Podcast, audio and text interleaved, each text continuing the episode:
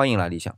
有一句话对我启发挺大的啊，是说培养孩子的学习能力，首先要培养孩子的问问题的能力。的确啊，特别是培养自学能力啊，首先要面对的就是自学的动力。动力越充分，自学的欲望就越强。因为我们人生很长，而学习的时间呢，也应该很长，甚至说啊，几乎要陪伴我们一直到生命的结束。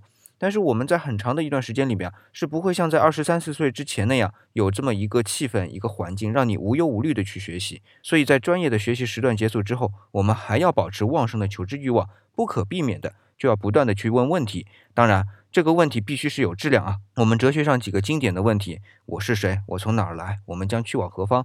这些都是可以不断的拓展、不断的触发好奇心。最重要的，还可以不断的结合最新的知识结构来完善、丰富的一些问题。那回到孩子一个普通的吃的问题啊，这个肉怎么做的这么好吃的？和这个肉怎么能做的这么好吃？